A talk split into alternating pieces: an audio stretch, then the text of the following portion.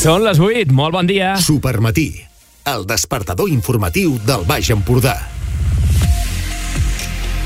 Com esteu? Són les 8 del matí d'avui, que és dijous 20 d'abril del 2023. Avui matí de sol i calor, a la tarda i al vespre es pot ennuvolar una mica i deixar algun ruixat a l'interior i tot això pendents del temps d'aquest cap de setmana, que serà força estable, tot i núvols de dissabte.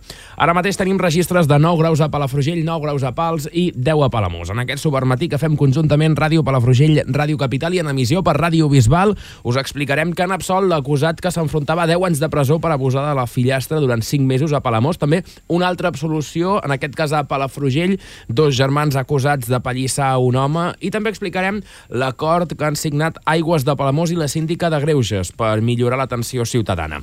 Hem de parlar d'esports i d'una molt bona notícia i és que Paula Badosa ha debutat de manera brillant al torneig 8 a 500 de Stuttgart. Esperem que això continuï així. Tot això en aquest supermatí en què parlarem amb el president de la Federació de Comerç de la Bisbal, Francesc Piedra, mm, perquè la Bisbal ha decidit organitzar el gran dia de la moda als carrer, al carrer dels Valls. Això serà per Sant Jordi. Per parlar-nos una mica més d'aquesta iniciativa ens visitarà el president de la Federació del Comerç de la Bisbal, Francesc Piedra. I com cada dijous parlarem de cinema i sèries amb l'Ignasi Arbat.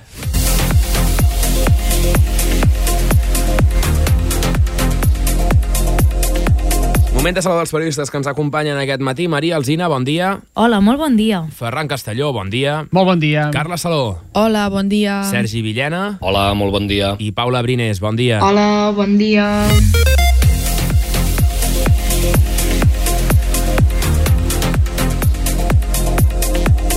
Són ara mateix les 8 i 2 minuts, han absolt l'acusat que s'enfrontava a 10 anys de presó per abusar de la seva fillastra durant 5 mesos a Palamós. La sentència de la secció tercera conclou que la declaració de la víctima no supera el test de credibilitat perquè no hi ha proves que l'avalin.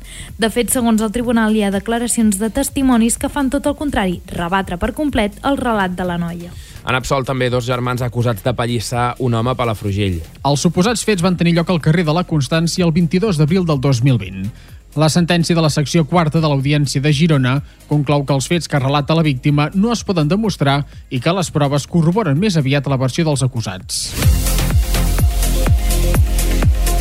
Aigües de Palamós i la síndica de Greuges signen un conveni per millorar l'atenció ciutadana. El compromís entre les dues defensores és atendre les queixes dels usuaris, recollir millores del servei i tractar amb la màxima sensibilitat situacions de persones en situació de vulnerabilitat per assegurar-ne la protecció i l'accés a l'aigua. L'Institut La Bisbal impulsa una campanya pedagògica i de sensibilització sobre salut mental. La campanya titulada Mites de Venus posa l'accent en prevenir les infeccions de transmissió sexual, els embarassos no desitjats i la violència sexual.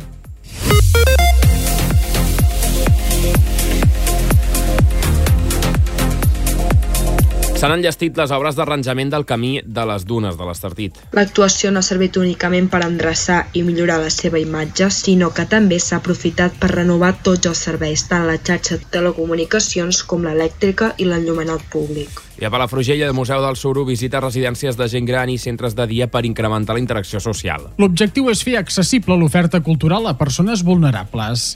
En cada taller, la persona mediadora presenta les propostes de la col·lecció del museu per generar conversa i buscar records de la vida quotidiana amb objectes, imatges de l'entorn urbà i natural, audiovisuals, un espai de música per cantar i emocionar-se, elements tàctils i sensorials o fotografies lligades amb els oficis antics i la indústria. Les 8 i 4 minuts, el Col·legi Sant Jordi de Palafrugell i l'artista Largux guanyen el concurs audiovisual Fent Poble. Els vídeos havien de tenir una durada màxima d'un minut i havien de contenir un missatge reivindicatiu. A més, s'havia de situar en algun espai públic de Palafrugell. El nom dels guanyadors es va conèixer en un acte a l'Auditori del Museu del Suro. I el cap de setmana que ve, no aquest, l'altre, el 28, 29 i 30 d'abril, torna a Torroella de Montgrí la Fira Mercat l'Empordà Cuina i Salut. Unes jornades dedicades a l'alimentació conscient i saludable. Totes les activitats que es duran a terme durant el cap de setmana seran lliures, gratuïtes i majoritàriament a l'aire lliure. I acabem aquest repàs dels titulars amb un apunt poliesportiu i és que Paula Badosa ha guanyat de manera brillant el torneig 8 a 500 de Stuttgart. Exhibició de la Bagorenca en la primera ronda del torneig de Stuttgart sobre terra batuda. Badosa va dominar en tot moment la russa Daria Kasatkina i la va vèncer per un doble 6 a 1. Les 8 i 5 minuts, tenim molt d'interès de saber quin temps ha de fer avui. Marc Vilà, bon dia. Bon dia. Tenim novetats en el temps del dia d'avui, d'avui dijous? Avui dijous encetem un nou dia que respecte ahir serà més càlid. Tant les temperatures mínimes com les màximes podran ser més altes, i això serà un dels titulars de la jornada. Anirem amb temperatures mínimes semblants als quasi 8-9 graus i això serà un augment ben bé de 3-4 graus respecte ahir. Les temperatures màximes passaran sense problema dels 20 graus, arribant a valors propers als 22. Comencem el dia assolellats, amb el cel serè, sense nuvolositat, i al matí continuarà així, amb moltes estones de sol i amb molta estabilitat. Però serà la tarda que esperem creixement de nuvolades que podran deixar algun ruixat poc important a poblacions més interiors de la comarca. Tot i això, cap al tard no es descarta alguna precipitació igualment feble a la mateixa línia de la costa. Pels propers dies, les temperatures quedaran a la banda càlida amb un divendres que seria bàsicament assolellat, i un cap de setmana que tot i ser bastant ennuvolat de cara a dissabte ens plantejaria una diada de Sant Jordi bastant estable al nostre Baix Empordà. Més enllà del Baix Empordà estan passant coses, per exemple, que Joan Carles II, Joan Carles I, torna per segon cop a Espanya sense gairebé cap eh, mal de cap judicial. El rei emèrit ja és a Galícia després d'un any de la seva última visita a Espanya, al maig del 2022. El seu avió, un vol privat procedent de Londres, on el monarca havia anat a veure el partit entre el Chelsea i el Real Madrid eh, ahir dimarts, aquest dimarts, fa dos dies, va aterrar a Vigo a quarts de dues del migdia. El rei emèrit torna a Sant Senxo per participar amb el seu vaixell, el Bribón, en una regata del Campionat Espanyol de Vela que se celebra aquest cap de setmana. I ho fa amb un horitzó judicial que ha quedat pràcticament esvaït, després que s'hagin arxivat les tres investigacions obertes contra ell al Tribunal Suprem. L'única causa que encara té oberta és la de Londres per la demanda interposada per Corina Larsen. Detenen un mosso d'esquadra acusat d'agressió sexual a una dona amb discapacitat. Un agent dels Mossos d'Esquadra està detingut acusat d'una agressió sexual a una veïna de l'Hospitalet de Llobregat. La, el policia va conèixer la dona, que té 30 anys i una discapacitat intel·lectual, arran de la denúncia per agressió d'un veí. La gent va respondre a l'avís i la va assistir el divendres 7 d'abril. Tres dies més tard, dilluns, la gent es va tornar a presentar al pis de la dona un cop acabat el torn de treball. Llavors, segons la denúncia, el policia va fer tocaments a la noia. Segons ha avançat la Vanguardia, han confirmat fonts de la policia, l'home de 45 anys és agent ras de la comissaria de l'Hospitalet i està previst que avui mateix passi a disposició judicial.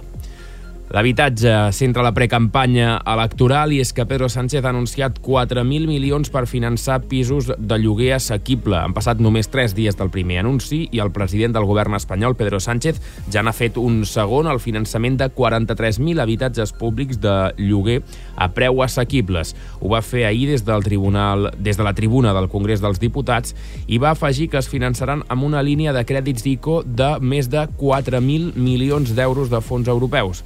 També que seran de nova construcció i rehabilitats, però no ha precisat en quina proporció.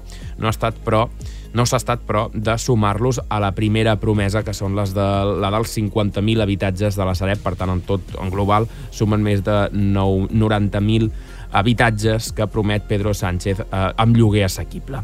La reforma del només sí és sí s'aprova avui al Congrés dels Diputats amb els vots del PSOE i de PP, però sense Podem. Després de mesos de negociacions, la votació de la llei arriba al Congrés amb divisió al govern espanyol i al bloc de la investidura. Quatre països europeus estan bloquejant el gra d'Ucraïna davant les protestes dels pagesos. La Comissió Europea prepara un paquet d'ajudes per als països afectats, però descarta recuperar els aranzels per les importacions d'Ucraïna un turista gasta 5 cops més d'aigua que una persona que viu en aquella ciutat. És un estudi que s'ha fet a Barcelona. Uh, si ens fixem en el consum d'aigua del sector hoteler de Barcelona, que va mm, dels 150 litres per persona i nit als establiments més modestos fins als 500 als de gran luxe. Per tant, un turista d'un hotel de 5 estrelles, els de gran luxe, està gastant 5 cops més aigua que una persona que viu a Barcelona. I Bruce Springsteen és positiu per Covid, però manté els concerts a Barcelona. Ho confirma la productora dels concerts Doctor Music, que detalla que el Bosch està passant el virus de manera asimptomàtica i, per tant, que podrà ser a Barcelona pels seus concerts.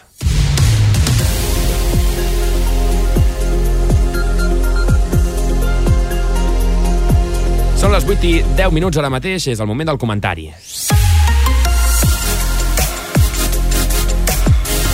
Avui ens l'envia la pianista Emma Stratton. Fa gairebé dos anys que sóc fora per qüestió d'estudis i per allò que diuen que conèixer món i aprendre d'altres cultures sempre enriqueix. La veritat és que està sent una experiència única que m'està portant coneixements i sobretot molta experiència pel que fa a formes de vida i gestió diferents. És una pràctica molt habitual actualment entre els joves de la meva generació completar la formació lluny de casa i, sens dubte, del tot recomanable. Marxar un temps et fa créixer personal i professionalment, però al mateix temps et fa valorar també molt més el que tens a casa. Sovint tenim tendència a pensar que fora tot és meravellós i molt millor que a casa nostra, i és cert en alguns aspectes, però te n'adones també que malgrat haver-hi moltes coses que s'haurien de canviar i o fer millor, a casa nostra, a l'Empordà, hi tenim un tresor únic, un territori magnífic, amb un gran potencial, molt estimat pels seus habitants i altament valorat pels que ens visiten és una conclusió a la que he arribat de manera gairebé casual. Quan ensenyo o publico imatges a casa nostra, dels nostres paisatges, de la nostra cultura, gastronomia, estil de vida, etc., me n'adono com la gent se sorprèn gratament del que veu.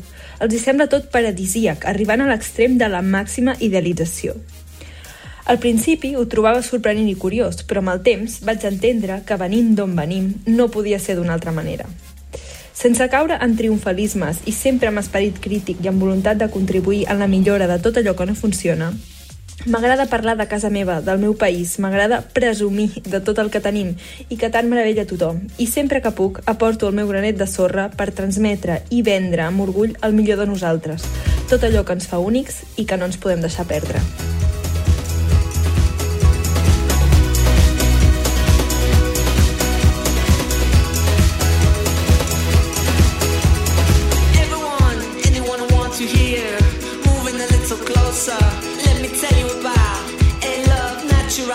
Estem escoltant els uh, Crystal Fighters amb Love Natural. Seran un dels artistes que serà aquest estiu a casa nostra al Baix Empordà, precisament al Festival de la Porta Ferrada dilluns 7 d'agost al Guíxols Arena. I avui els escoltem amb Love Natural.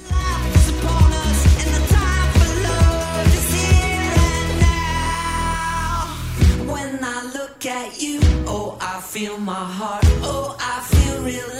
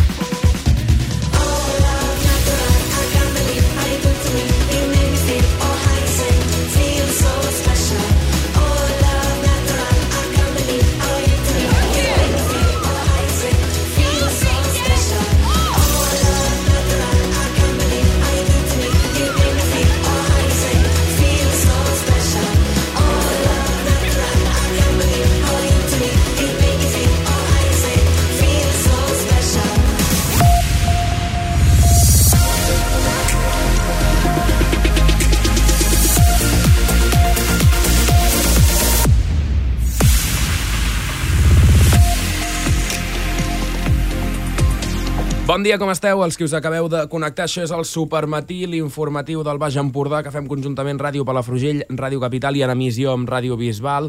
Avui us expliquem que han absolt l'acusat que s'enfrontava a 10 anys de presó per abusar de la seva fillastra durant 5 mesos a Palamós. La sentència de la secció tercera conclou que la declaració de la víctima no supera el test de credibilitat perquè diu la sentència que no hi ha proves que l'avalin. De fet, segons el tribunal, hi ha declaracions de testimonis que fan tot el contrari, és a dir, rebaten per complet el relat de la noia. La sentència de la secció tercera de l'Audiència de Girona, de la que ha estat ponent el magistrat Manuel Marcelo, recull que l'acusat estava casat amb la mare de les noies i que vivien junts en un domicili de Palamós. No consta acreditat que en el període comprès entre el mes de novembre del 2020 i l'11 d'abril de 2021, durant diverses nits i dies no determinats, anés a l'habitació que compartien les dues germanes i aprofitant-se que dormien fes tocaments per sobre la roba interior de la germana gran. La Fiscalia i l'acusació particular sol·licitaven per al processat una condemna de 10 anys de presó per un delicte continuat d'abús sexual.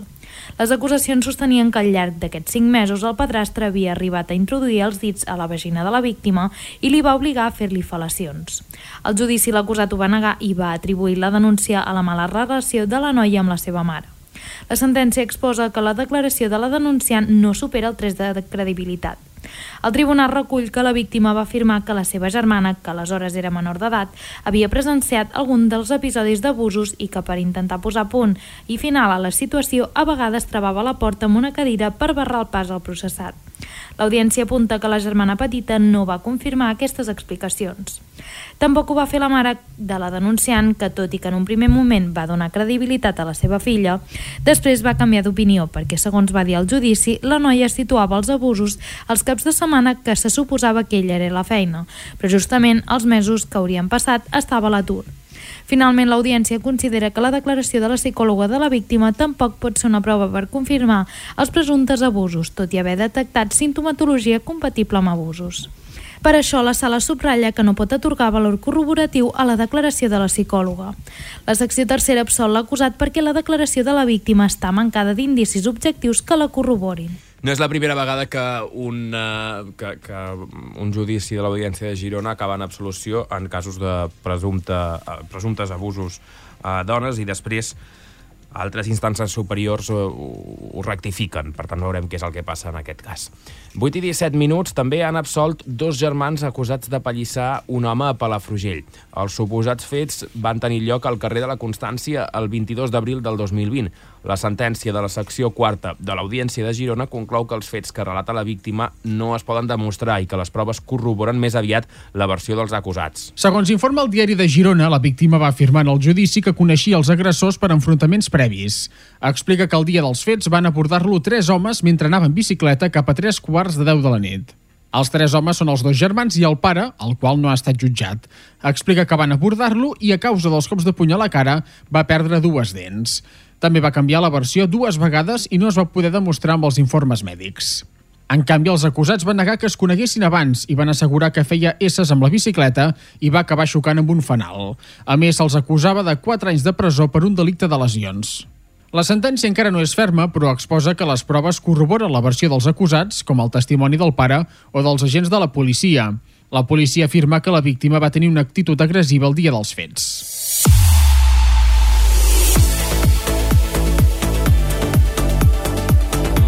Aigües de Barcelona i la síndica... Disculpeu, Aigües de Palamós i la síndica de Greuges signen un conveni per millorar l'atenció a la ciutadania. El compromís entre les dues defensores és atendre les queixes dels usuaris, recollir millores del servei i tractar amb la màxima sensibilitat situacions de persones en situació de vulnerabilitat per assegurar que estan protegides i que tenen accés a l'aigua. Gràcies a aquest conveni, la defensora del client es compromet amb la síndica municipal a atendre amb celeritat qualsevol queixa que puguin rebre dels ciutadans i ciutadanes de Palamós, així com mantenir un diàleg periòdic per recollir recomanacions de millora del servei. El conveni inclou també el compromís de tractar amb la màxima sensibilitat qualsevol cas que la defensora pugui detectar de persones en situació de vulnerabilitat per assegurar-ne la protecció i el dret d'accés a l'aigua. L'acte de signatura ha comptat amb la presència del gerent d'aigües de Palamós, Josep Descamps, i el responsable de client, Ramon Martínez. La síndica municipal de Greuges de Palamós té com a missió vetllar pels drets dels ciutadans en relació amb l'actuació de l'administració municipal, dels organismes administratius que en depenen, així com de les empreses, de serveis públics amb capital municipal i dels concessionaris dels serveis públics. La signatura d'aquest conveni pretén atendre d'una manera més àgil i personalitzada les reclamacions relatives al servei d'aigües que arriben a la Sindicatura de Greuges local de Palamós. El conveni té una durada de dos anys prorrogables i té la voluntat de donar més garanties a les persones que se senten agreujades per la companyia d'aigües. La companyia disposa del servei independent del Customer Counsel o defensor del client per atendre i resoldre de manera gratuïta les reclamacions dels usuaris i usuàries de l'operadora. És un servei que té conflictes entre la companyia i els seus clients i busca solucions en un entorn amistós. Intervé quan el client no està d'acord amb la resposta que li ha ofert la companyia o bé quan no ha obtingut la resposta a la seva reclamació. La resolució que s'estableixi des del Customer Counsel és d'obligat compliment per a la companyia i voluntari per als clients. Peace.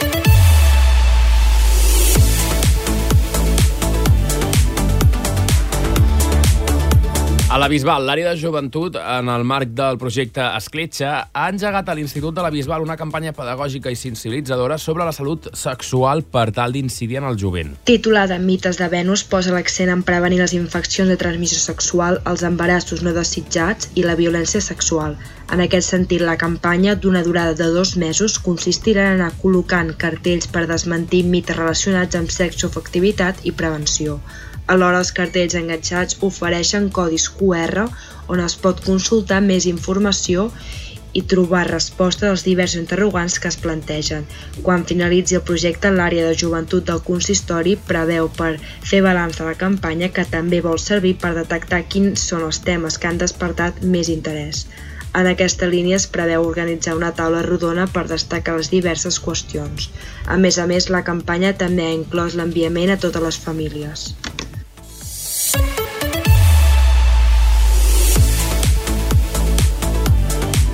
Aquesta setmana quedaran enllestides a Torroella les eh, obres d'arranjament del tram urbà del Camí de les Dunes, comprès entre el carrer Santa Caterina i Santa Margarida. L'actuació no ha servit únicament per endreçar i millorar la seva imatge, sinó que també s'ha aprofitat per renovar tots els serveis tant la xarxa de telecomunicacions com l'elèctrica i l'enllumenat públic.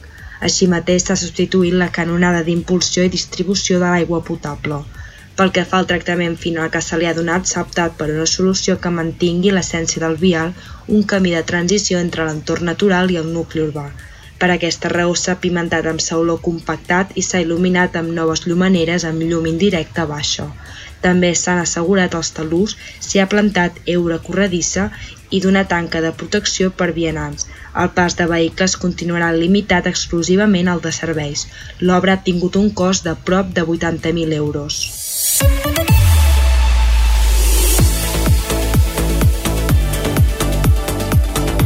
8 i 23 minuts, anem ara cap a Palafrugell i és que el Museu del Suro ha posat en marxa un taller de memòria per persones amb dependència i mobilitat reduïda que pateixen Alzheimer o altres demències de grau lleu. S'ha dut a terme a les residències de Palafrugell Gent Gran i a l'asil Nostra Senyora de Montserrat. El Museu del Suro va adherir-se fa 3 anys al programa Propa Cultura. L'objectiu és fer accessible l'oferta cultural a persones vulnerables. En cada taller, la persona mediadora presenta les propostes de la col·lecció del museu per generar conversa i buscar records de la vida quotidiana amb objectes, imatges de l'entorn urbà i natural, audiovisuals, un espai de música per cantar i emocionar-se, elements tàctils i sensorials o fotografies lligades amb els oficis antics i la indústria. El projecte al museu s'apropa va néixer a Barcelona arran de la pandèmia de Covid. La voluntat és apropar la cultura a les persones grans que viuen a les residències i no poden sortir-ne. Per aquest motiu, els museus es traslladen a les residències i centres de dia de gent gran per organitzar tallers artístics i culturals. Cada activitat s'adapta per promoure la socialització i millorar l'esperança, l'optimisme i l'estat d'ànim, tot fomentant les relacions i la connexió entre els participants. Mitjançant l'observació i la conversa, s'experimenten estímuls intel·lectuals, s'estableixen connexions entre vivències personals i els records. Hi van començar participant els principals museus de Barcelona, com el Museu Nacional d'Art de Catalunya, el Museu Picasso, el CCCB, la Fundació Antoni Tàpies o el Museu del Disseny de Barcelona, entre altres. Ara s'està estenent arreu de Catalunya. Les residències i centres de dia de les comarques gironines poden sol·licitar l'activitat a través del portal web de Propa Cultura. I no ens movem de Palafrugell.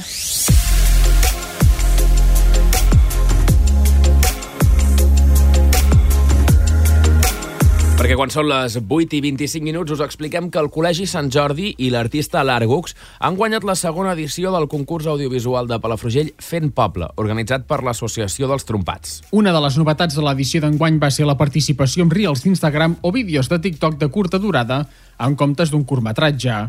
Ho explicava Ruth Gou dels Trompats a l'esmorzar de Ràdio Palafrugell. A petit format, vull dir, res pretensiós, té una feinada al·lucinant i, i vam veure que tenia una mica...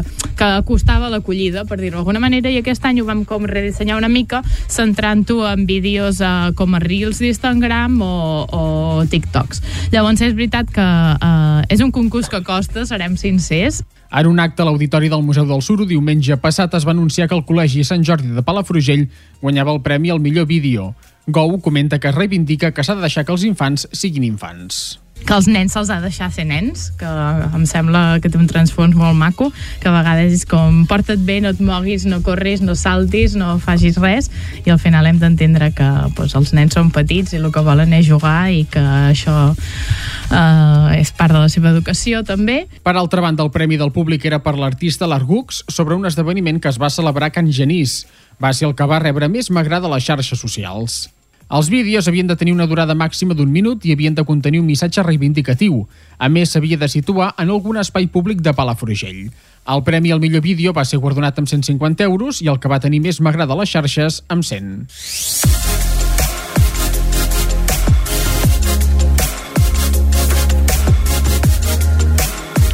El cap de setmana del 28, 29 i 30 d'abril torna a Torroella de Montgrí la Fira Mercat l'Empordà Cuina i Salut, unes jornades dedicades a l'alimentació conscient i saludable. Totes les activitats seran lliures, gratuïtes i majoritàriament a l'aire lliure. Més detalls, Carla Saló. La fira girarà entorn de la cuina i la salut. En la vessant de la cuina tindrà una especial importància la demostració de cuina en directe, en el que a l'actualitat és més conegut com a show cooking. Entre els show cookings que es duran a terme en aquesta vuitena edició, destaca el d'Arnau París, guanyador de Masterchef 9 i actual copresentador del programa Cuines de TV3. Pel que fa a la vessant de la salut, tindran especial importància els esdeveniments esportius que es duran a terme durant la jornada del diumenge.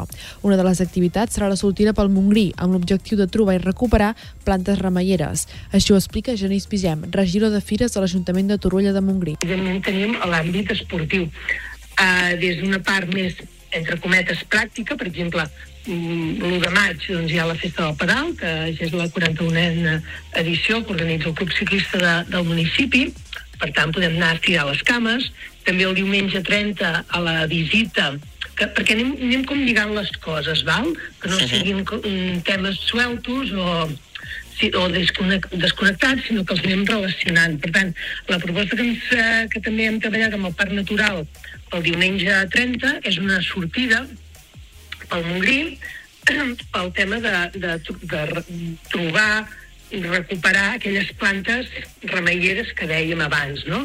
Després d'unes últimes edicions marcades per la pandèmia de la Covid-19, s'espera recuperar les xifres de visitants prèvies al coronavirus. Des de l'Ajuntament confien en poder atreure tant el públic local com el públic visitant, ja que la fira se celebra durant el cap de setmana del pont de l'1 de maig. I jo penso que si el temps ens acompanya, a més a més estem en aquest cap de setmana que hi haurà el, el, el festiu de l'1 de maig, no? Tot sí. dilluns, per tant serà un pont interessant i jo conto que sí, que, que pugui uh, haver-hi gent. Uh, ho hem, sí que és veritat que ho hem centrat molt i molt el dissabte, perquè abans també potser volíem abarcar mm, dissabte i diumenge i quedava com, com una mica deslluït o que quedava...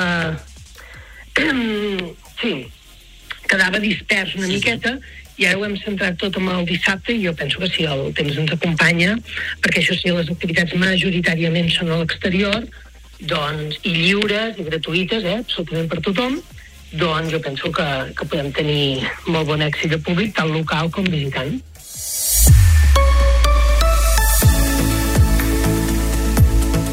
Tancarem aquest informatiu explicant uh, una poliesportiu i és que Paula Badosa ha debutat de manera brillant al torneig UITA 500 de Stuttgart. Exhibició de la Bagurenca en la primera ronda d'aquest torneig alemany sobre terra batuda. Badosa va dominar en tot moment la russa Daria Kaskina i la va vèncer per un doble 6 a 1. Ens uh, ho explica en Sergi Villena. Aquest triomf davant de l'actual número 8 del món i la manera en què es va produir insinuen una reacció després d'uns mesos complicats en què la Baix Empordanesa ha caigut fins a la 31a posició del rànquing 8. La seva rival a la ronda de vuitens serà l'espanyola d'origen moldau Cristina Buxa, que es va desfer de la tenista local Tamara Korpach. I ara són dos quarts.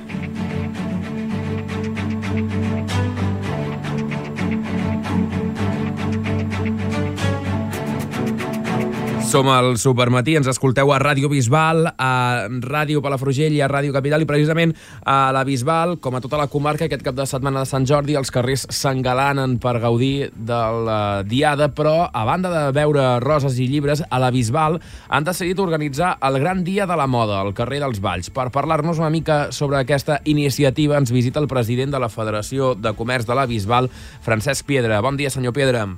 Hola, bon, bon, bon dia. Com estem? Molt bé, molt bé. Com és que vau decidir organitzar aquesta desfilada de moda un dia com Sant Jordi? bueno, perquè era una cosa que s'havia fet antigament i l'hem volgut recuperar i vam aprofitar per fer-ho uh, aquest any que cau en diumenge pues, tornar a recuperar-ho i a veure si així podem tornar-ho a fer cada any. Molt bé. Quant de temps feia que no, es, que no, que no es feia? Ostres, ara me deixes així, que jo diria que poder cap a 15 anys. déu nhi Sí, sí. I sempre s'havia fet coincidint amb Sant Jordi o per aquestes no, dates? per aquestes dates, sí, diferents. No, no, només es feia ben bé la desfilada. Uh -huh. Era una desfilada de roba i, i perruqueria i complement. Uh -huh. I aquest any ho hem fet per Sant Jordi. Mm, creieu que celebrar-ho el dia de Sant Jordi també ajudarà a l'hora que hi hagi més gent pel carrer, potser? Exacte, sí, sí. Uh -huh. sí, sí. Um, Expliqui'ns en què consistirà aquest gran dia de la moda. pues mira, consistirà en... Farem una, una demostració de perruqueria i després eh, farem una passarel·la en la qual eh, hi haurà una botiga de roba de gent jove, l'Evi Valle, i una de nens que es diu Petuki Kids, i, i aquests passaran, seran els que deixaran la roba i després hi haurà dues perruqueries, les perruquers i nou de, Miriam de Cap, i, i faran els pentinats. I després hi haurà també complements de bolsos i, i després un vermut musical. Mm. Ens uh, cantaran Antoni Molina mm -hmm. i en Queco. En Queco Domènec, eh? Sí. Molt bé. No, per tant, mira, és el final allò perfecte. Ah, va, que posarem, algo de, posarem alguna cosa d'en Queco Domènec, posarem la batalla de, amb la Júlia Tormo, i així ho podem Exacte. escoltar de fons, també. Um, sí quin tipus d'estils podrem veure? O quin, quin és l'objectiu que hi ha darrere d'aquestes desfilades?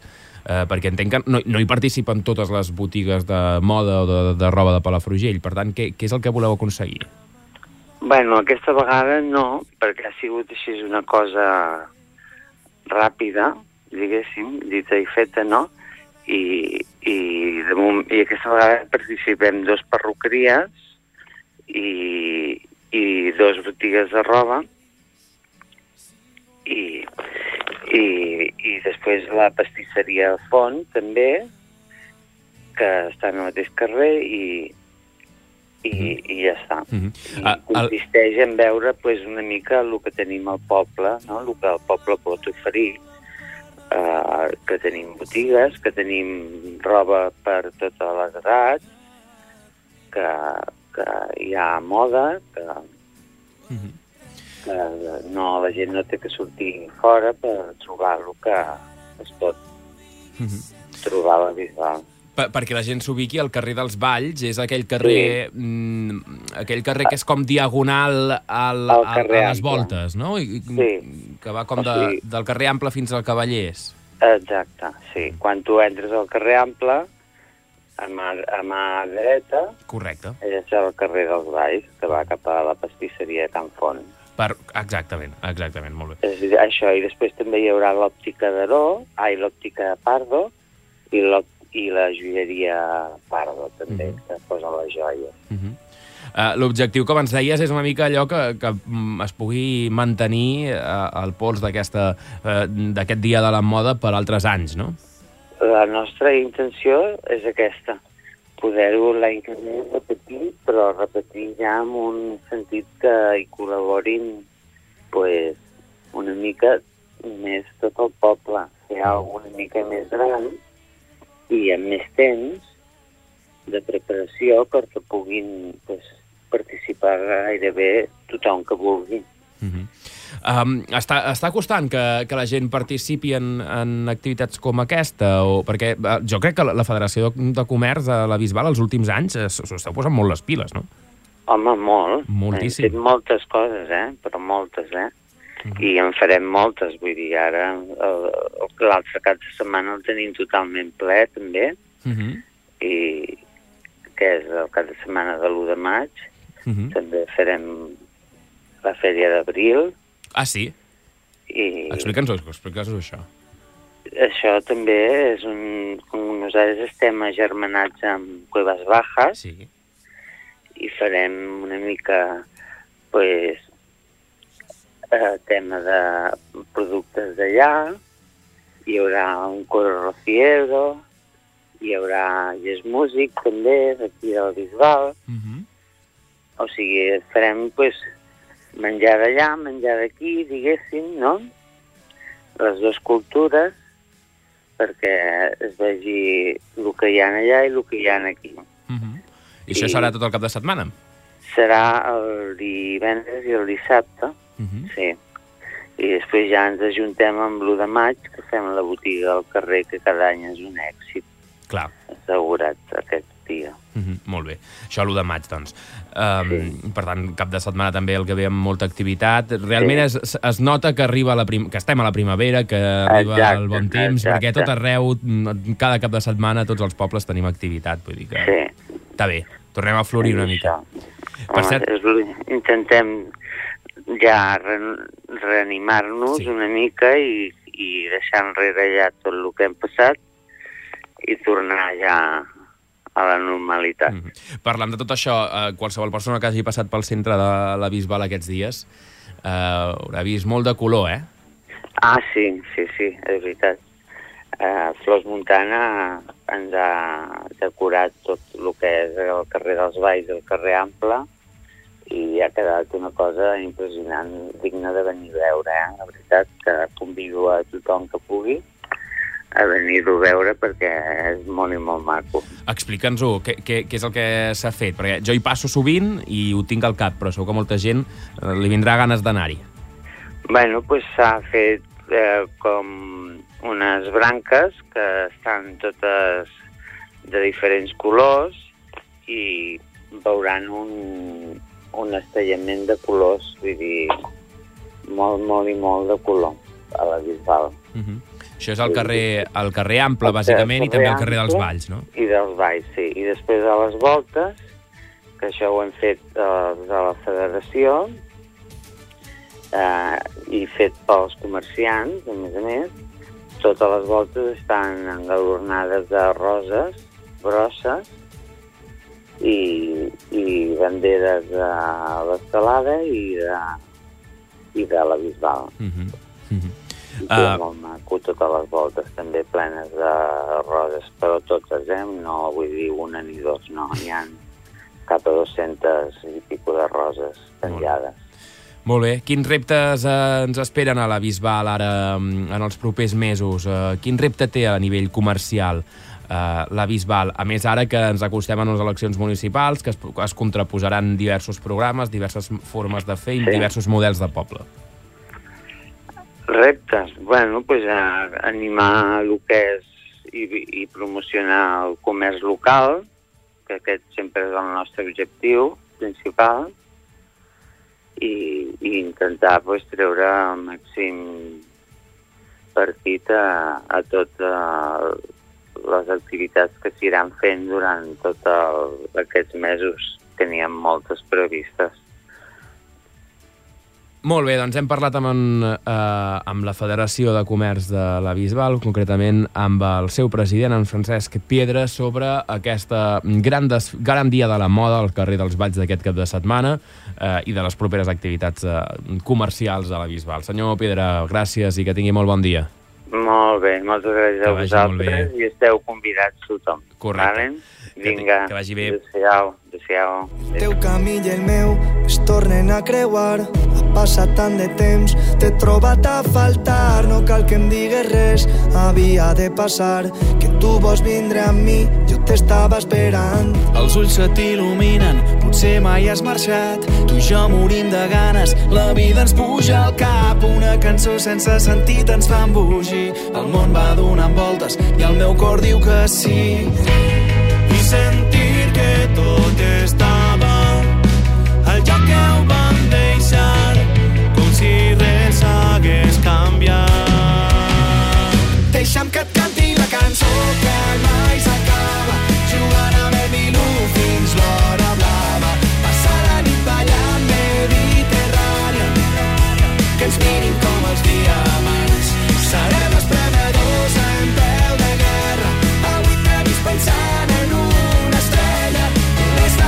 sempre els peus en terra, qui sap si això funcionarà. Jo tan rock and roll, tu tan reggaeton, però a la fi tot són Cançons d'amor.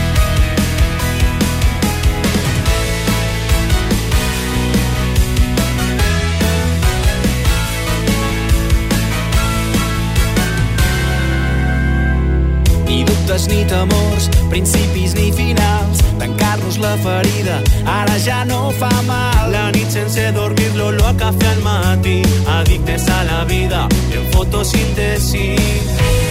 I sentir que tot estava al lloc que ho vam deixar, com si res hagués canviat.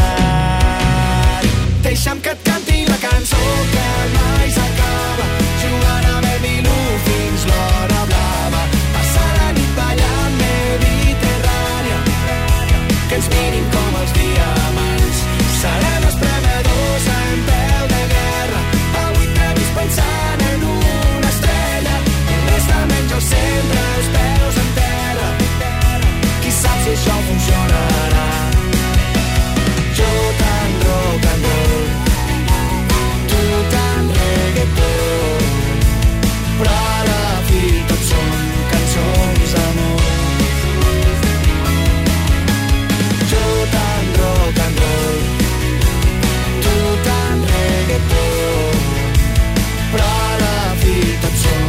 cançons d'amor. Són els Catarres i la Formiga amb cançons d'amor. De seguida, cinema i sèries amb l'Ignasi Arbat, però abans escoltem George Ezra amb Green Green Grass. But she moves like lightning, and she counts to three. And she turns out all the lights and says she's coming for me. Now put your hands up, this is a heist. And there's no one in here living gonna make it out alive. Sun comes down. Getaway car for two young lovers. Me and the girl straight out of town. Over the hills and undercover, undercover, undercover. She said, Green, green grass,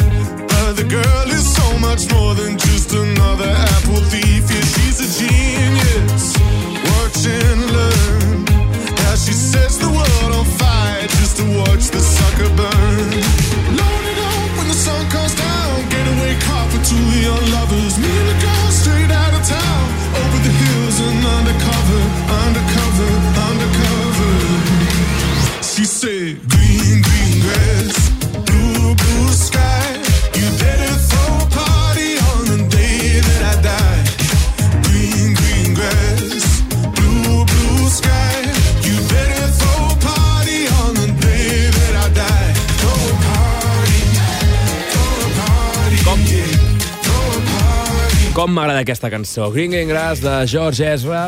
Uh, I també ens agrada molt, ens agrada moltíssim. L'Ignasi Arbat, bon dia. Com estàs, Ignasi? Ai, que no t'escoltem. Un segon, que em faltava un botonet, com sempre, el botó de sempre. Ignasi, què tal? Com estàs? Hola, què tal? Em Bon falta... dia. Hi ha un botonet que, que, sí. que no és el que s'ha de tocar habitualment, és un altre botó i sempre em deixo aquell botonet. El botó del pànic. Espera un segon, que ho recuperarem escoltant una mica més Green Green Grass.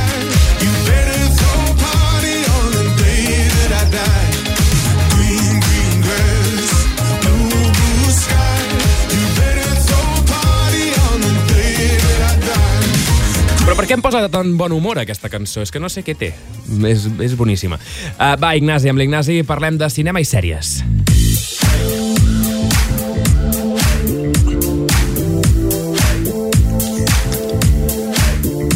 Què, com va aquesta setmana a nivell d'estrenes? Bé, és una setmana, a veure, a nivell d'estrenes de cine una mica fluixeta, però n'hi ha una que destaca moltíssim, moltíssim, moltíssim. Sí? Molt bé, doncs ara de seguida en parlarem, eh, però eh, abans jo et vull comentar, ahir vaig anar a veure la pel·lícula de Mario Bros que no, no, Bé. no ens havia donat temps de comentar-la perquè aquests últims dies quan es va estrenar no, no, jo no hi era i em va agradar moltíssim molt però no- ja no per la història, sinó perquè és, és, eh, té, té molt de carinyo cap a, la, cap a la gent, cap a la nostàlgia de la gent que hem jugat sempre al Mario i no ho sé, uh, em va agradar Correcte. molt, m'ho vaig passar molt bé. És que la pel·lícula és justament això. Eh, si tu has jugat al Mario, si coneixes el videojoc, trobaràs un múltiples referències. A veure, els guions dels videojocs del Mario, vull dir, No, és clar. molt... És que anar a rescatar la princesa Peach i s'ha acabat. A veure, la Ah, part bona de la pel·lícula és que la princesa, la princesa Peach aquí no es deixa rescatar. La princesa Peach eh, eh, Clar, té, té un paper jo- important. li dona la volta, que en aquest cas ho ha de fer molt Luigi, vull dir, està bé, a més la pel·li, jo te dic, si, la gent que no ha jugat al Mario, que no sap què és el Mario, va veure això, no, no entén massa res. Clar. Però és que no està pensat per ells, aquesta pel·lícula. Correcte. La, I la gent que hem jugat al Mario ens, estem, ens en, estem dient mira aquesta referència, mira això, la, la, la música, la, la, la banda sonora, que és tot Mario, els, els, moments Mario, els moments Mario Kart són Sí, sí. màgics també, o, o just a l'inici que, que, mm, que han de mm, creuar Nova York, han de creuar Brooklyn i el moment aquell que és com el vídeo és que és, és, tu passes, és, és genial, és genial la pel·lícula. No, no, està molt bé i l'animació, a més a més, Correcte. potser de d'Illumination, que fa això dels Minions, el Gru i mascotes i coses d'aquestes, jo crec que aquí han fet un salt endavant Mhm. i les textures... O sigui, La textura és, del barret del Mario em vaig fixar. Els colors, o sigui, és, una passada l'animació. Mm. Molt bé. I està bé perquè jo pensava, ostres, és, la, és una pel·lícula del seu temps, és a dir, una pel·lícula, aquesta pel·lícula potser fa 3, 4, 5 anys no hauria quedat com ha quedat. Probablement no, però, però jo crec que ha arribat en el moment que tenia que arribar i molt bé en Correcte. aquest aspecte.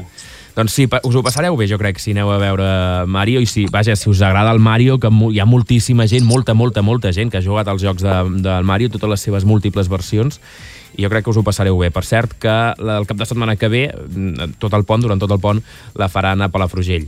Per tant, també us animo a anar-hi. Uh, va, doncs uh, comencem amb les estrenes d'aquest cap de setmana. Amb què comencem? Doncs va, comencem amb la més destacada que trobareu als cinemes, que és Possessió Infernal, el despertar. Da igual lo ocupada que estuvieras, siempre tenías tiempo para mí. No puedo creer que no vaya a volver a hablar contigo. Bueno, igual sí, perquè acaba d'obrir els ulls. Sí, sí, però clar, ja ho veuràs, ja ho veuràs. Mira el tràiler. Dels tràilers que més por fa que he vist últimament, eh? Sí? Ai, doncs mira, ai, no, no em ve de gust mirar-lo. Ai, ai, ai, ai, ai, ai, ai, sí que fa por.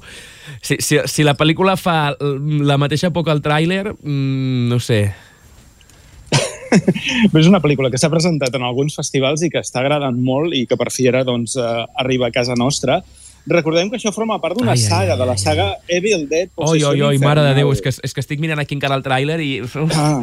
fa molta La banyera, la banyera. Ai, ai, ai. Va, banyera. encara no he arribat a la banyera, vull dir que ja m'arribarà. Espera, minimitzo la pantalla perquè el tinc aquí a YouTube, el minimitzo. què, de què va, doncs? Doncs bé, doncs això forma part d'aquesta saga, d'aquesta entrega, eh, que de fet és una quarta part, el que passa que la trilogia es va acabar l'any 92, que va ser l'última de Possessió Infernal, protagonitzada per Bruce Campbell i dirigides per Sam Raimi. Ara Sam Raimi no està com a director, està com a productor, i el director d'aquesta pel·lícula és Lee Cronin, que és un senyor que havia fet una pel·li que està molt bé, una pel·li irlandesa que es diu Bosque Maldito, i jo crec que aquí el va fitxar el, el, el Sam Raimi, que l'ha fitxat per diferents coses que ha fet. I en aquest cas, doncs, bàsicament és una mica el que era Possessió Infernal, és a dir, el llibre dels morts, que és el, no, el Necronomicron, que en aquest cas el troben unes eh, germanes que es retroben entre elles. I aquí, doncs, què tindrem?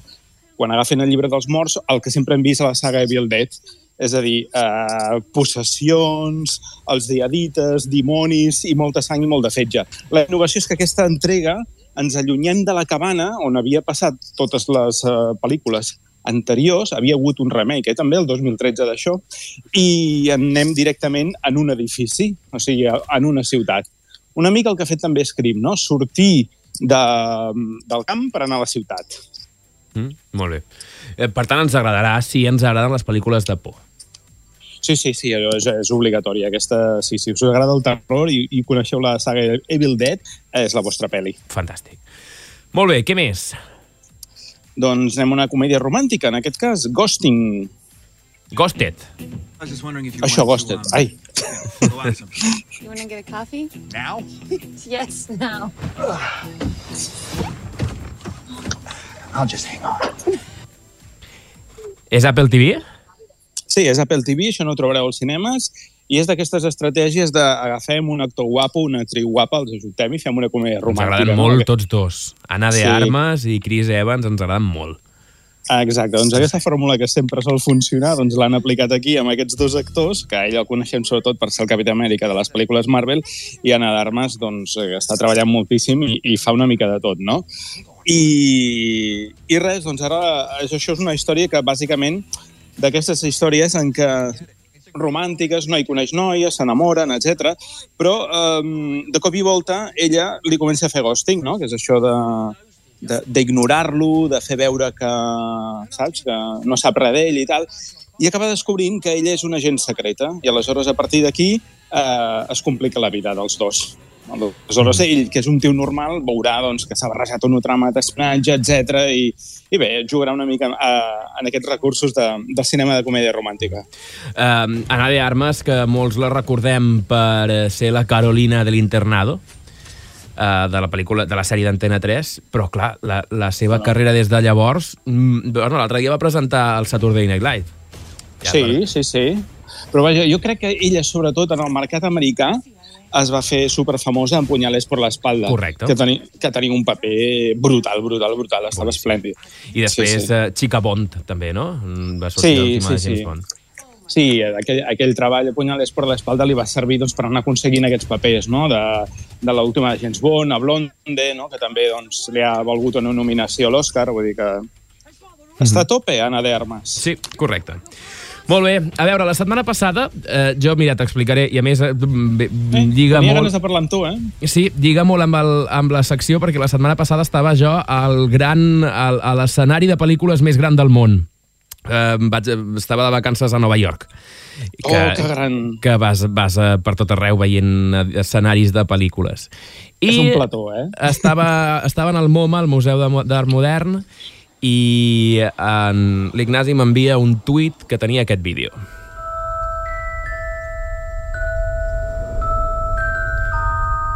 que és l'anunci d'una nova sèrie de Harry Potter, que jo crec que ha dividit els fans. Un anunci de- d'HBO, que en aquest cas es transformarà en HBO Max, canviarà de nom. Uh, Hmm. Per tant, que faran una nova sèrie de Harry Potter fent com un remake de les pel·lícules, tornant a explicar les història, la història de les pel·lícules. Jo sé que tu no, Sí. no ets el gran fan de la vida d'en Harry Potter, ja ho sé. Eh, No, però m'agrada, eh? A mi m'agraden les pel·lis, diguéssim, les del Radcliffe, m'agraden, m'agraden totes. Ara, Doncs- fet després, no. No, no, jo això ho compartiria 100%. Uh, vull dir, les últimes, les pel·lícules aquestes últimes no valen res, cap d'elles. Uh, però bé, jo, jo estic bastant il·lusionat, la veritat. Uh, ja, hi, ha, hi ha molta divisió, hi ha gent que diu que no calia, gent que diu que sí que calia. Jo crec que si val, serveix per per tornar, no sé, a, per, per explicar les, la història dels llibres ben explicada i com toca i amb tots els personatges que es, que es van retallar i escenes que es van retallar, doncs jo crec que pot valer la pena. No sé. Sí, jo, jo també penso, l'únic problema que potser li veig a tot això és que arriba massa aviat. Si això arriba a venir d'aquí 10 anys, Ja. jo crec que ningú hagués dit res. Però clar, és que tenim la memòria tan recent d'aquelles pel·lícules Mm. que fa poc més de 10 anys que van acabar la 1. O sigui, que és, és, és molt, molt recent, no? Però la idea és bona i la idea crec que sí, tard o d'hora hauria arribat. Ha estat més d'hora que tard, però tot i que hem de dir que aquesta setmana ha transcendit una, una notícia que diria que és el que mm, ha, ha portat a fer aquesta sèrie, que és que els hi van oferir el, bueno, el, el Daniel Radcliffe i bueno, la resta de personatges d'adaptar al cinema l'obra de teatre Mm -hmm. la del príncep eh, Sí. que es passa en els teatres de Londres i Sí. això. Molt bona, per I- cert, com a obra de teatre, molt bona. I ells van dir que no. Ells van dir que no perquè si estava involucrada J.K. Rowling, sabem doncs, de les declaracions polèmiques que va fer eh, fa un temps i van declinar la- l'oferta de participar-hi si ella estava involucrada. Aleshores, eh, HBO Max o Max ara eh, tira endavant amb aquesta sèrie que tenia pensada. Mm. Segurament per més endavant. Mm -hmm. Sí, se, se, i jo crec que això- la- l'adaptació de la pel·lícula de, de, mm, del llegat maleït Uh, jo crec que s'acabarà fent en algun moment passa que tot, Aquesta sí. aquesta, El- això sí que crec que és molt recent i que tot el paper de la J.K. Rowling en aquestes declaracions eh, considerades transfobes jo crec que és massa recent i, i no, segurament no estarien còmodes ni amb Daniel Radcliffe ni l'Emma Watson mm, treballant amb la, amb la No. J.K. Rowling però jo crec que ha de passar un temps, perquè també s'ha demostrat que tota aquesta bombolla de la cancel·lació, de les xarxes socials, eh, segurament en molts casos és una, és una bombolla perquè mm. també va haver una crida a cancel·lar i a no jugar al joc del Hogwarts Legacy, el videojoc, i no ha tingut efecte, i ha estat un dels videojocs més exitosos de, de l'any i dels últims anys, és boníssim també, per tant, bueno, no sé, jo crec que això sí que crec que ha de passar una mica de temps. I pel que, fei, pel que deies del temps que hagi de passar per l'adaptació a les sèries, és que clar, ara s'ha anunciat, però tampoc no sabem quan arribarà això. Ui, eh, com a mínim triguen un parell d'anys. Com a mínim? Que, sí, s'ha de fer Com tot el càsting, Per tota això. la producció, vull dir que com a mínim dos anys com a molt aviat. per això, que potser en fan, passen 3 o 4 fins que s'acabi estrenant efectivament i arribi a la plataforma. No? En tot cas, també de l'anunci de l'altre dia també mm, destacava que mm, HBO eh, Max es transforma en Max. Per tant, aquesta, aquest no, la, la, la marca d'HBO és com si desaparegués ja. Sí, sí, i a més a més amb una pujada de- preus molt considerable als Estats Units, que no sé si aquí s'acabarà també traslladant de la mateixa manera, amb un tipus de tarifes estil Netflix, perquè ens entenem, i que ja veurem què passa quan arribi aquí, que serà el 2024, eh? per això aquí encara trigarem una mica. Jo trobo un error desfer-se de la marca d'HBO, no? Perquè la, la gent no diu vaig a mirar HBO Max, la gent diu vaig a mirar HBO. Sí, però això, clar, és un tema empresarial. De fet, HBO era un canal per cable, mai ha Clar. estat una plataforma. I, bueno, ara volen recuperar amb la fusió aquesta de Warner amb Discovery i tot això, fer servir la plataforma una mica Discovery com a model de Max i és això el que faran aquí, però clar, hi ha un canvi de tarifes que dius, bueno, que resultarà potser encara més car que Netflix. Carai. Molt bé, doncs escolta, per acabar, cinemes de proximitat. Aquest cap de setmana a Palafrugell tenim Afterson, de Charlotte Wells. Molt bona. Sí, doncs us animo a veure-la perquè la tindrem de divendres, divendres i dissabte, perquè diumenge ja deu haver-hi activitat de Sant Jordi, per, per tant n'aprofiteu demà i dissabte. A, a Torroella tenim l'Imperio de la Luz, aquest cap de setmana, Eh, que, per cert, la setmana que ve... Bueno, n'hauríem de parlar la setmana que ve. Eh, veig que a Torroella, i segurament deu ser estrena com així amb tots, el, tots els cinemes en català, o en molts cinemes en català, Un cel de plom, l'adaptació de, Sí?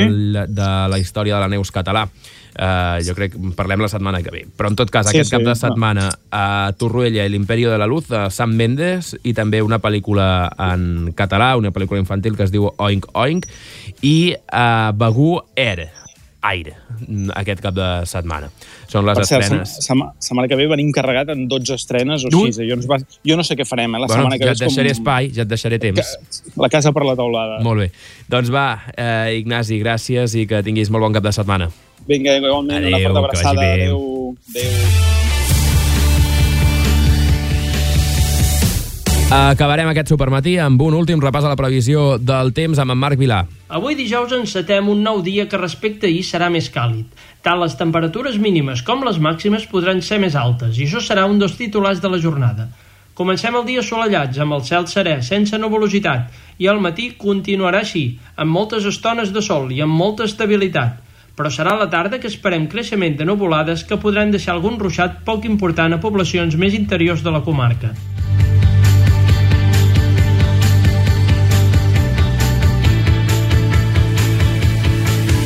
El supermatí torna demà, que tingueu molt bon dia. Adeu.